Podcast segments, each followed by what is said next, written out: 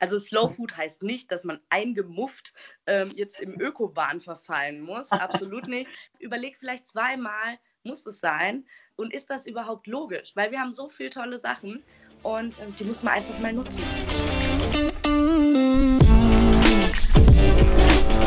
Moin da draußen, ihr Gastrohelden. Hier wieder unser Gastropiraten-Podcast für euch mit Marley, unserer Hoga-Stimme. Präsentiert von Gastrohero und dem Dehoga Berlin. Viel Spaß beim Zuhören. Es ist einer der Begriffe, das für viele immer noch ein sehr, sehr starkes Fremdwort ist. Und gerade dieser englische Begriff verwirrt viele. Aber nein, liebe Leute, Slow Food heißt nicht, dass es langsames Essen ist, das sich langsam vom Teller fortbewegen kann, sondern es bezeichnet was vollkommen anderes. Sie ist eine Frau, sie ist eine Köchin und das ist allein ja schon eine Seltenheit. Sie ist jetzt gerade neu durchgestartet mit einem neuen Lokal in München, über 12.000 Follower bei Instagram und dort betreibt sie dieses Thema lang und breit. Und sie erzählt uns jetzt heute, was genau Slow Food eigentlich ist und was man eigentlich damit macht. Und dann sage ich herzlich willkommen zur Roger-Stimme, Alexandra Kuhl.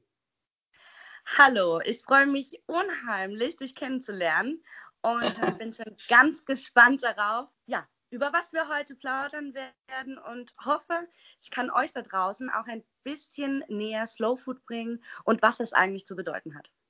Genau. Lieber Alex, vielleicht erklärst du den Leuten da draußen einfach mal, wer du so genau bist. Wir treffen uns jetzt auf einem, auf einem Grillfest. Ich habe keine Ahnung von dir. Und ich frage dich, sag mal, Alex, was machst du eigentlich beruflich? Was erzählst du mir dann? Dann würde ich erstmal die Hände über den Kopf zusammenschlagen und sagen, oh Gott, wenn du wüsstest. Äh, ähm, ich bin Alexandra Kuhl. Ähm, man kennt mich von Instagram auch unter dem Pseudonym äh, Kulinarisch, mit K-U-H-L geschrieben, wie mein Nachname ähm, es schon mit sich bringt. Und ähm, war die letzten Jahre Küchendirektorin der ersten Slow Food Kette, die es auf dem Markt gibt. Und ähm, habe diesen Monat zusammen mit Käfer und Kaufmann das erste Music and Design Hotel in München als Restaurantbetreiber eröffnet. Und ähm, unter anderem bin ich zu sehen auf Instagram unter kulinarisch, bin zu sehen bei YouTube für verschiedene Kanäle, unter anderem Bosch Siemens. Die BSH Group macht mit mir Live-Kochkurse, Show-Cooking und ähm, für eine Gewürzfirma, Vegeta heißt das Ganze, kommt aus Kroatien, bin ich Markenbotschafter für Deutschland. Okay, also du kochst ja aber auch noch selber. Also du hast ja jetzt gerade, äh, ja natürlich, das Wichtigste vergessen wir hier fast. du hast jetzt gerade einen neuen, neuen Laden eröffnet in München. Also ganz langsames Opening war ja schon da vor ein paar Wochen, Tagen. Genau. Wir haben jetzt am Montag eröffnet, letzte Woche. Ah, okay. Cool. Genau. Und wurde schon voll gewesen? Es läuft ganz gut an. Wir sind jetzt diesen Monat noch, ähm, also im Januar, exklusiv für die Hotelgäste da. Wir haben ein paar Testschläfer. Ich bin ganz froh, dass wir ein paar Testesser auch dabei haben, da wir nicht so viel Zeit hatten, um uns dort einzugrooven. Und ähm, mhm. nutze jetzt einfach die 14 Tage vor dem großen Start mit der Crew ähm, ein ordentliches Mise en place zu erstellen und Handgriffe zu optimieren. Cool, cool. Du machst dich ja jetzt auch in deiner neuen Küche für Slow Food stark und arbeitest ja auch aktiv mit dieser. Wenn ich dich jetzt nun bitte mal so eine Definition für diesen Begriff zu geben, einen deutschen, eine deutsche Definition, so Slow Food für Dummies, wie würde deine Definition aus deinem Mund, wie würde die lauten? Ja, also ich glaube, unter Slow Food ähm, verstehen tatsächlich die meisten langsames Essen. Mhm. Ähm, was es aber nicht bedeutet. Ähm, Slow Food bedeutet viel mehr Regionalität. Ich möchte die Wirtschaft fördern hier in der Region. Ich möchte keine Avocado äh, tausende Kilometer einfliegen lassen, sondern die Ressourcen aus dem Umfeld nutzen. Und ähm, das ganz bewusst. Ähm, Slow Food ist eine Bewegung, die es seit 25 Jahren gibt, gegründet in Italien. Und ähm, da ging es einfach darum zu sagen, was, was haben wir vor Ort? Ähm, wie muss das Ganze verpackt werden? Wie bewusst gehe ich mit Lebensmitteln um? Und ähm, eigentlich das, äh, ja, das klare Wahrnehmen, ich muss zum Beispiel unter ein ähm, Tatar keine Guacamole machen und ich brauche auch keinen Thunfisch-Tatar. Ich kann ein wunderbares Saiblingstatar ähm, herstellen mit einem äh, Birnencarpaccio zum Beispiel. Alles, mhm. was hier aus der Region kommt. Ich kann meine Wirtschaft hier vor Ort fördern. Ich kann dazu beitragen, dass ähm, Bauern und Landwirte, ähm, Bäckereien, Metzger ähm, tatsächlich noch überleben können, weil mhm. ich ähm, auch denen die Chance gebe zu sagen, ähm, komm, wir, wir kooperieren zusammen, weil Slow Food natürlich auch mit sich bringt, ähnlich wie, wie Bio, dass wir ohne Zusätze arbeiten. Also keine mhm. Zusatzstoffe, keine E-Stoffe, kein Palmfett, auch auch verschiedene Öle dürfen nur zum Beispiel bis zu einer gewissen Temperatur erhitzt werden, damit sich andere Fette daraus nicht lösen. Und ähm, es ist, es ist mir aufgefallen, dass es meinem Umfeld besser geht, dass es meinen Kollegen besser geht, ähm, seitdem wir unsere Speisen einfach Slowfood gerecht zubereiten und darauf achten, was wir zu uns nehmen, ähm, dass wir kaum noch Krankheitsfälle haben. ähm, ich muss jetzt ein bisschen lachen, weil ich bin gerade tatsächlich erkältet. ja, ja, im Vorgespräch hatte sie es erzählt. Nein, aber es ist, es ist wirklich eine gute Sache. Ich kann hier zum Beispiel darauf achten, dass wenn ich bei Bauern Gemüse bestelle, ich dazu sagen kann, schickt es mir doch in eine Holzkiste, anstatt das Ganze nochmal in irgendwelchen Plastikbeuteln mhm. zu mir zu bringen. Ich verwende keine Convenience. Es wird bei uns im Lokal selbst die Butter selbst aufgeschlagen, indem ich vom, von der Molkerei die Sahne beziehe. Und die schlage ich einfach so lange, bis ich Butter habe. Ich backe jeden Kuchen selbst. Ich schaue, dass Eier aus Freilandhaltung kommen und dass das Fleisch natürlich auch bestmöglich gehalten wird. Weil schlussendlich bedeutet Slow Food, wenn man sich jetzt, wenn man sich jetzt einen Supermarkt vorstellt, ich gehe jetzt ähm, in einen x-beliebigen Supermarkt, dort finde ich ein Regal, welches Bio ist, also welches biozertifiziert ist. Und in diesem Bioregal gibt es aber nur einfach, welches Slow Food gerecht ist. Und dann mhm. kann ich mich davon bedienen. Ich kann natürlich schauen, okay, gibt so ein paar Grauzonen, wo man sagt, äh, wie jetzt Bohnen zum Beispiel, die tiefgefroren werden. Das ist okay. Also das kann ich vertreten, wo ich sage, dass das, das hat jetzt keine Zusätze. Das sind Brechbohnen, die jetzt nicht mehr ähm, genommen wurden, weil es für die Leute nicht, nicht ganz so schön ist. Und daraus mache ich dann vielleicht ein Püree oder eine Suppe und ähm, kann so arbeiten. Wir arbeiten oder ich vielmehr arbeite ähm, sogar so weit, dass ich sage, ich habe keine Tiefkühlung, ich habe keine Convenience, ich habe keine Fertigprodukte, ich habe keine Mikrowelle mhm. und ähm, arbeite frisch raus. Dafür aber sortiert und organisiert. Und wenn man diese Dinge beachtet, dann kann man auch ohne ähm, Rücksicht zu nehmen, außer man möchte jetzt die Avocado oder die Mango zum Frühstück, ähm, außer darauf Rücksicht zu nehmen, kann man tatsächlich alles ähm, sonst soweit kaufen. Weil es mhm. gibt auch Bayern zum Beispiel Möglichkeiten, Salzwassergarnelen zu bekommen. Die werden dann in Becken aufgezogen, werden dort gehalten. Es wird versucht, die hier anzusiedeln und dann habe ich hier ein regionales Produkt, was hier erschaffen wurde, einfach auch nach unseren Kriterien. Und ähm, da bin ich absolut dafür. Okay, also im Prinzip äh, ist Slow Food eine, ist das Thema Nachhaltigkeit ein ganz, ganz großes Thema. Absolut. Regional, Regionalität, äh, Saisonalität sicherlich, auch Absolut. ganz, ganz wichtig. Wie bist du denn zu diesem Thema gekommen? Also es gibt eine bestimmte Geschichte dahinter. Das stimmt. Ursprünglich hatte ich oder angefangen habe ich mit der Gastronomie mit einer Catering-Firma zwischen Leipzig und Berlin. Als ich aus dem Ausland wieder kam und ähm, schnell einen Job gesucht habe, meine Geschwister, ich habe zwei ältere, haben jeweils Restaurants betrieben und ähm, das waren so Catering-Aufträge, die sie ähm, ja, nicht, äh, nicht organisieren konnten. Und ähm, die habe ich dann gemacht. Habe meine erste Catering-Firma gegründet, war dann Veranstalter einige Jahre und habe dann aber gemerkt, das ist nicht mehr meins und ich möchte mich äh, weiterentwickeln, ich möchte was anderes machen. Und habe einen guten Freund kontaktiert, das ist der Martin Baudrechsel, der ist bekannt ähm, auch äh, aus dem Fernsehen, ein Fernsehkoch über, über Vox zum Beispiel. Und ähm, habe ihn gefragt, sag mal, hast du, hast du nicht einen Job für mich? Ja, ich suche was, ich habe ich hab Lust, einfach was Neues zu machen. Und ähm, just in dem Moment sagt er mir, du gegenüber sitzt ein Freund, die machen hier gerade eine ganz coole Sache auf, die brauchen eigentlich genauso jemand wie dich. Und dann habe ich meine sieben Sachen gepackt, bin nach München gefahren und ähm, habe mich in dem Lokal vorgestellt. Das hatte noch nicht eröffnet. Mhm. Und dann hieß es, ja, wir wollen hier Slow Food machen und ähm, hast du da Ideen? Und äh, die Karte ist noch nicht fertig. Und dann habe ich gesagt, okay, dann probieren wir das Ganze mal. Ich habe einen Haufen Ideen. Und ähm, bin dann nach einer Woche tatsächlich nach München gezogen. Also ich habe das dann ganz schnell okay. ähm, abgekappelt. Es war auch so eine Zeit, ähm, ich hatte als Veranstalter ja Aufträge, ich hatte ja kein, kein Daily Business und ähm, konnte somit auch meine Zelte dann schnell abbrechen und sagen, gut, Veranstaltungen, die übers Jahr noch gebucht waren, die habe ich dann einfach an meine Familie weitergegeben. Meine Geschwister haben das dann ähm, gecatert. Und ich konnte nach München kommen. Jetzt bin ich im vierten Jahr in München und durfte drei Jahre lang ähm, die Slow Food Kette, Heimwerk heißt diese, ähm, mit eröffnen, mit aufbauen und dem Ganzen auch meine, meine Handschrift und meine ganz persönliche Note verleihen. Okay, sehr, sehr cool. Das heißt, du machst das ja praktisch bis heute, äh, weil du sagtest ja, du hast keine Tiefkühlung, also jetzt in dem Augenblick keine, fast keine Tiefkühlung mehr, keine Mikrowelle, äh, normale Küchen. Ähm, sorry, aber leben davon. Die müssen ja, sowas haben. Äh, die Frage ist natürlich auch, wie hältst du das mit den Kosten? Also, ähm, genau, also das, äh, das sind eben solche Punkte, wo, wo ganz viele ähm, dann auch stutzig geworden sind ja. ja und gesagt haben, äh, ja, wie schaffst du das denn, das richtig zu kalkulieren und ähm, ja, dass du da noch in schwarzen Zahlen bleibst.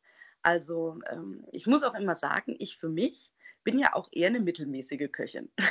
also ich esse unheimlich gern. Ich gestehe mir das auch absolut ein, aber ich glaube, ich bin da innovativ genug und arbeite einfach unheimlich gern mit solchen kreativen Köpfen zusammen und daraus erschafft man was Gutes. Und ähm, mein Steckenpferd war es eben auch, den, den Einkauf, äh, die Kalkulation und ähm, das, was man sich vorstellt, umsetzen zu können und ähm, nicht nur auf Papier, sondern auch schlussendlich auf den Teller zu bringen.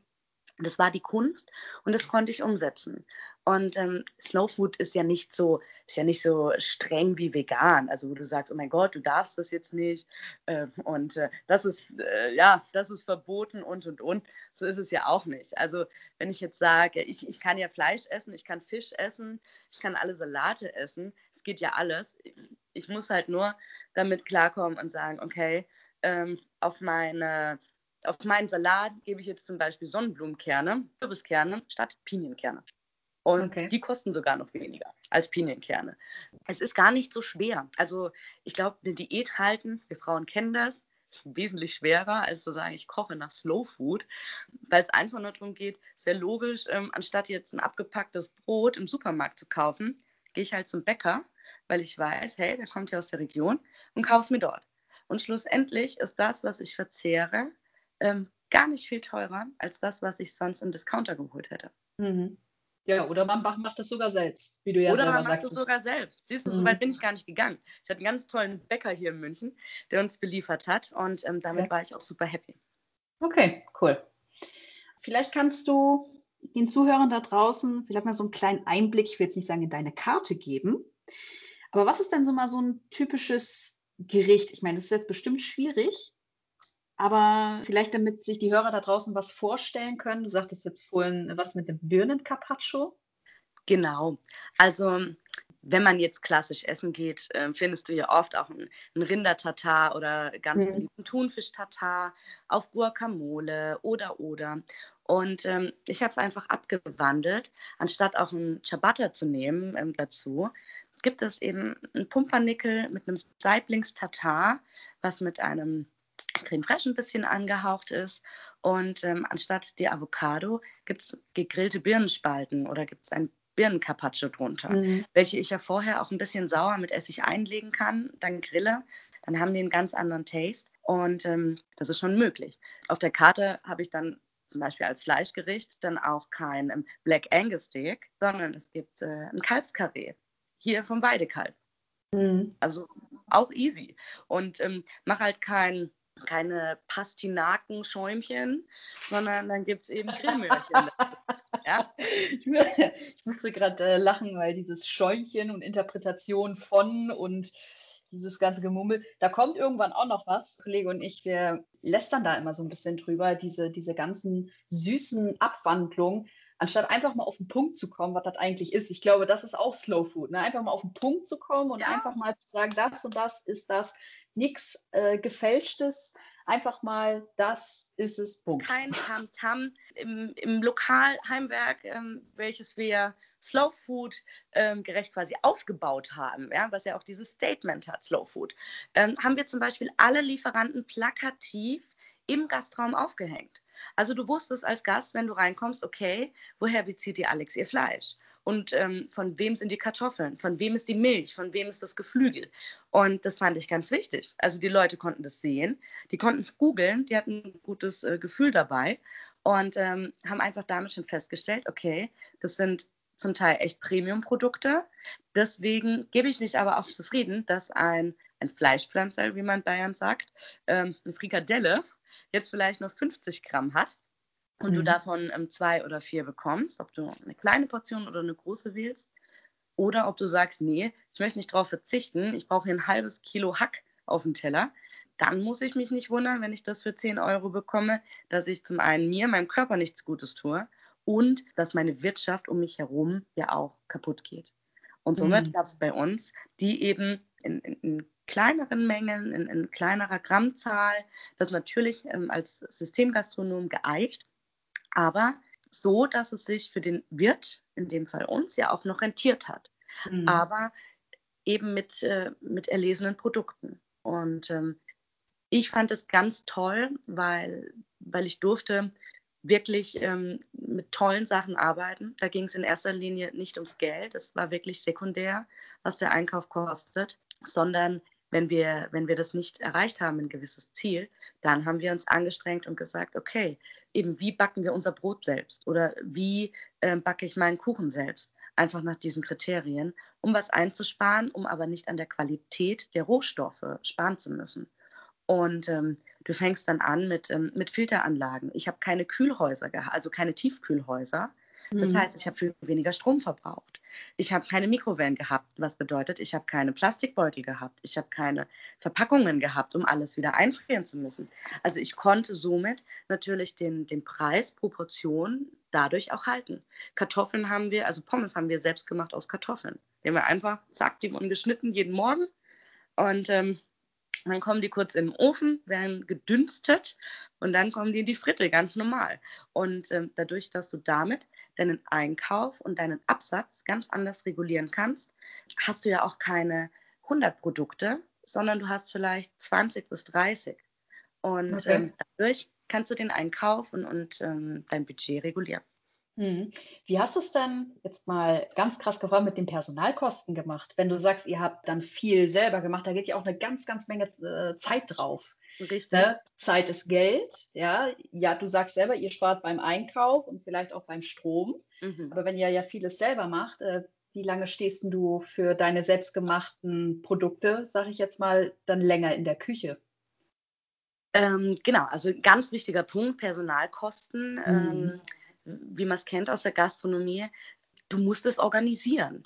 Also natürlich war das nicht vom ersten Tag ähm, rentabel, was ich gemacht habe, absolut nicht. Und ähm, natürlich habe ich auch mal 50 Kisten Salat zu viel bestellt und dachte mir, okay.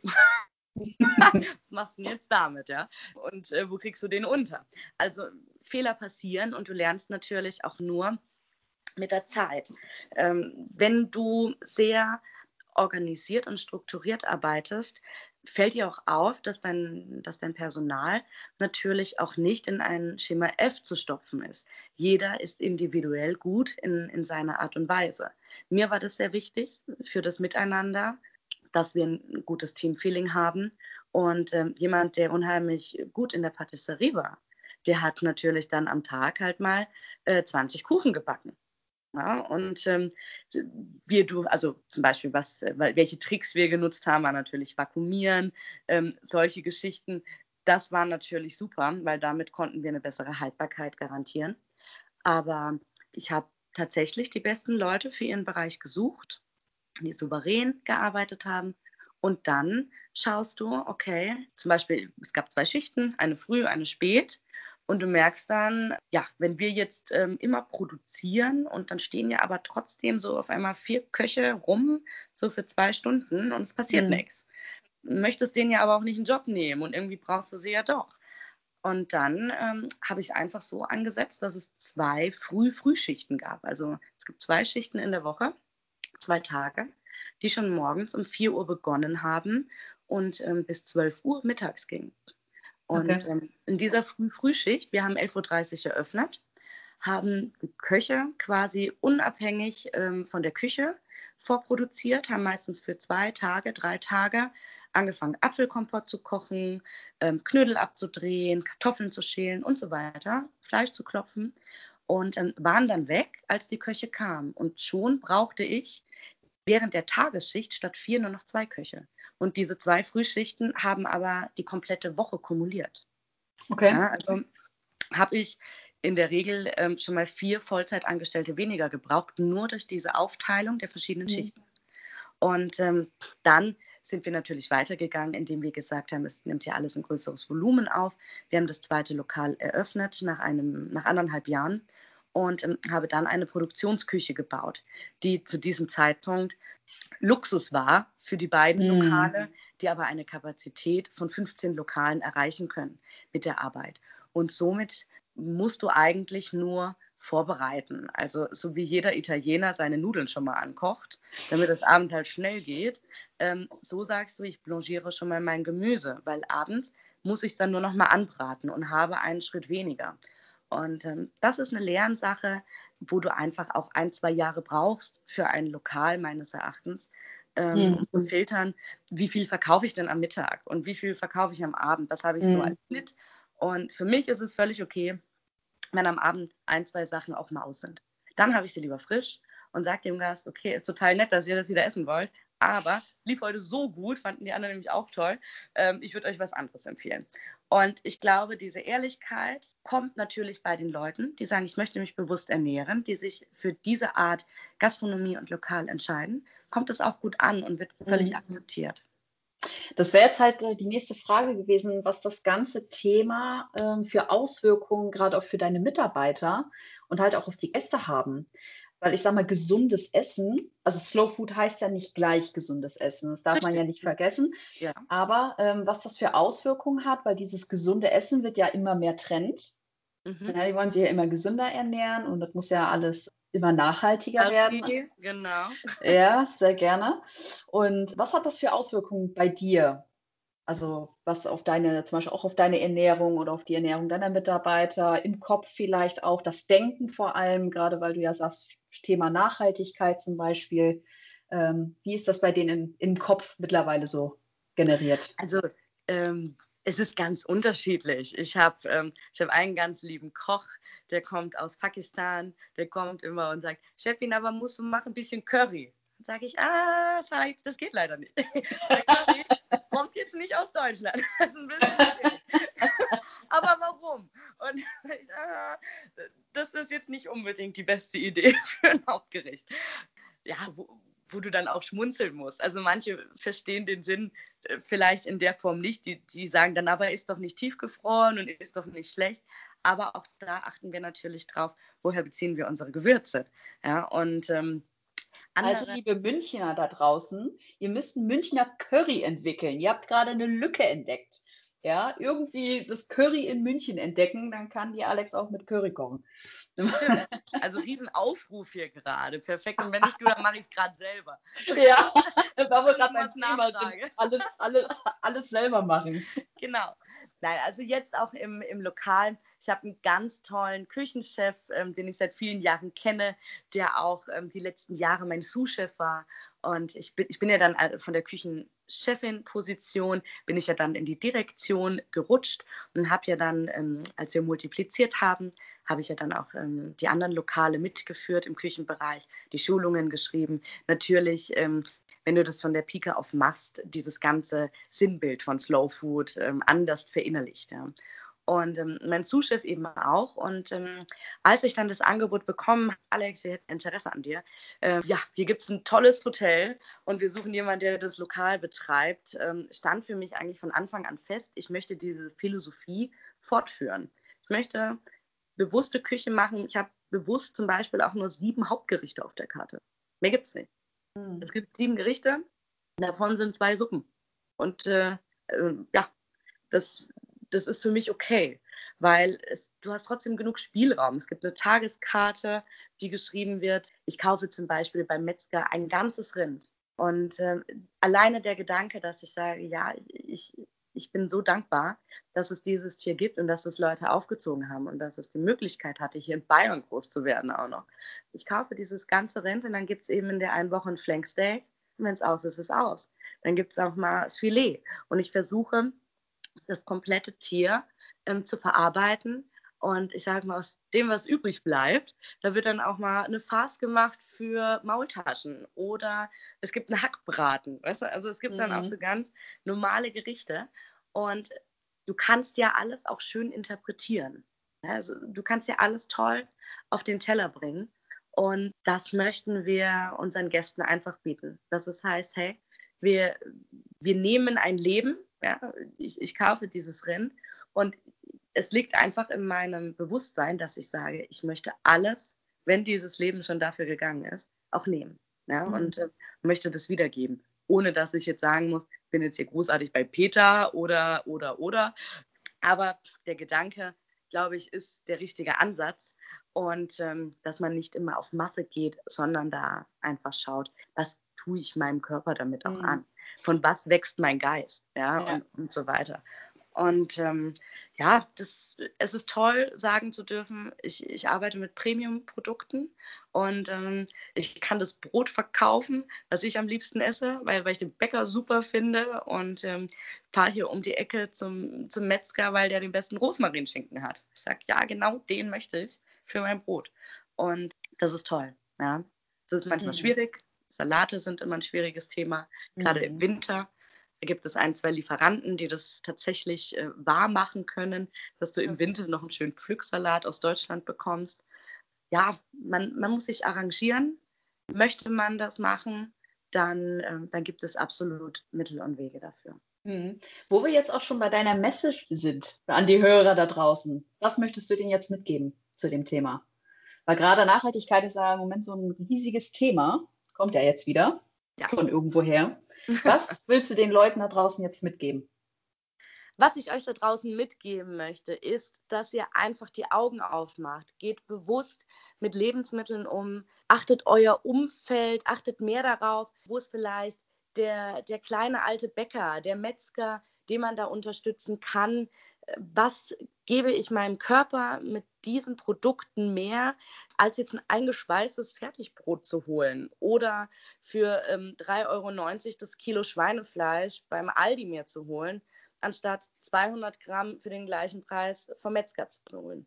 Also es ist einfach das bewusste Wahrnehmen, muss eine Avocado 2000 Kilometer fliegen oder greife ich vielleicht daneben zu ja, zu einem Rettich oder ähm, zu, zu Karotten und bereite sie vielleicht ähnlich zu. Und tu meiner Umwelt damit was Gutes, tu meinem Körper damit was Gutes und gehe einfach damit bewusster durchs Leben. Okay, gut. Also, wenn wir das Ganze einmal kurz zusammenfassen.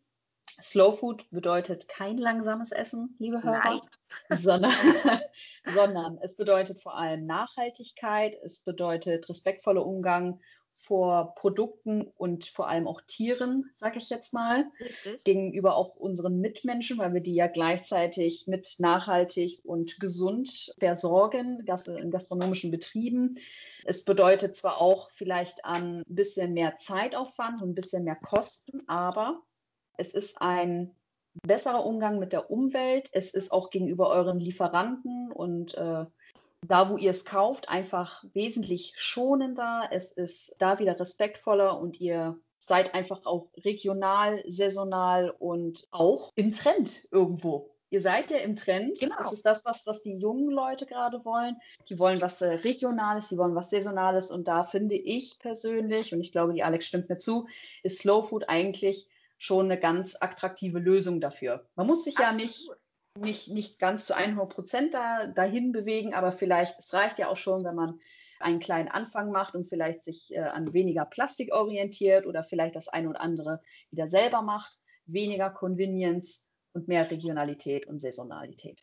Absolut. Also Slow Food heißt nicht, dass man eingemufft ähm, jetzt im Ökobahn verfallen muss. Absolut nicht. Wenn ihr meine Fotos anseht, dann werdet ihr alles andere als das wahrscheinlich. ähm, so ist es wirklich nicht. Aber ähm, ja, schaut einfach drauf, überlegt vielleicht zweimal, muss es sein? Und ist das überhaupt logisch? Weil wir haben so viele tolle Sachen und ähm, die muss man einfach mal nutzen. Und dann, dann geht es einem auch gut. Selber was backen, ähm, ja, mal wieder rausgehen, das ist, ist schon was Tolles. Sehr, sehr schön. So, dann kommen wir fast zum Ende unseres Podcasts. Lieber Alex, ich habe mit jedem Gast in meinem Podcast habe ich eine kleine Aktion vor. Okay, schieß los. Es bedeutet, beende meinen Satz und ich weiß, wer du bist. okay. Ja, es sind vier Sätze, die fange ich an und du beendest sie einfach. Alles klar. Gut. Der erste Satz ist, wenn ich etwas im Gastgewerbe ändern könnte, dann wäre es, unabhängig vom Thema jetzt, einfach drauf los, was nervt dich so richtig und was würdest du ändern? Ich würde, so wie, so wie ich es auch schon mache, ich würde einfach faire Arbeitszeiten meiner Mitarbeiter fördern. Mein schlimmstes Erlebnis in meiner Laufbahn war, als ich mir vor zwei Jahren eine, ein Karottenkaramell über mein Gesicht gegossen habe. Ups. Ja. Wolltest du ich eine habe Maske in die machen? Schiene gelegt und habe das oben aus dem Konvektomat rausgezogen und es hatte keinen Widerstand und demnach liefen mir über 200 Grad ins Gesicht und ich lief dann ins Krankenhaus. Hast du das Krankenhaus noch gefunden? Konntest du noch Ja, sehen? ja, also wir haben natürlich die Schicht noch geschickt, ja, war natürlich ein Weihnachtsessen und zu dem Oh. Zeitpunkt war sogar mein Pass ähm, hinter Glas, also jeder konnte es sehen und sofort sind alle Köche zu mir gestürmt. Der Italiener hat mir Olivenöl ins Gesicht geklatscht, der nächste kam mit Quark, der andere mit, ähm, mit Mehl und ähm, so bandagiert ähm, bin ich dann irgendwann ins Krankenhaus gefahren, morgens um drei. Dann kommen wir mal schön zu den schönen Erlebnissen. Nenn mir das schönste Erlebnis. Das schönste Erlebnis ist das, was mir meine Köche jeden Tag zurückgeben. Den, den Halt, die Kameradschaft und ähm, dieses absolute Füreinander-Dasein. Ich glaube, das gibt es in den seltensten Berufen. Und der letzte Satz, Gastronomie bedeutet für mich, Alles. Gastronomie ist für mich Leben, Lieben, Muse, ähm, Leidenschaft, Hass, Müdigkeit. Es ist alles. Es, ist, es sind schmerzende Füße, schmerzende Hände, Schnittwunden, schlecht sitzender Nagellack für mich. Immer nach ähm, Fritte riechende Haare, auch wenn die nicht läuft. Irgendwie riechst du immer nach Pommesbude. Und ich liebe es. Ich, ich liebe meinen Job, ich liebe die Gastronomie, ich liebe diesen Schlag Mensch, der, der das Ganze macht und versucht, aus diesem, ich sage jetzt mal, Milieu ein besseres zu machen. Mit fairen Preisen, mit fairen Gehältern, mit zufriedenen Kollegen und ähm, ohne ein cholerisches ähm, ja, Hierarchiegehabe einfach ein familiäres Miteinander zu bilden. sehr, sehr schön. Gut. Lieber Alex, darf ich deine Kontaktdaten in die Infobox mit reinnehmen? Unbedingt. Cool. Ich sage ganz, ganz herzlichen Dank, lieber Alex, für das mega coole Interview. Ich habe viel gelernt. Ich hoffe, ihr da Vielen Dank. Ihr da draußen habt sicherlich auch eine Menge gelernt. Und äh, wenn ihr noch Fragen habt zu diesem Thema oder euch was auf der Seele brennt, eure eigenen Erfahrungen gemacht habt, dann meldet euch bei uns, meldet euch bei der Alex. Und dann wünsche ich dir, lieber Alex, noch einen angenehmen Tag für heute und euch da draußen auch. Und dann hoffe ich, hören wir uns beim nächsten Mal wieder. Vielen, vielen Dank. Es hat mir unheimlich viel Spaß gemacht und äh, vielleicht machen wir das einfach nochmal. Machen Ja. wir. Du, wir suchen jetzt einfach ein neues Thema raus. Hier Currypulver haben wir ja schon gesagt. Ja, genau. Dann hören wir uns das nächste Mal. Genau, alles klar. Bis dann.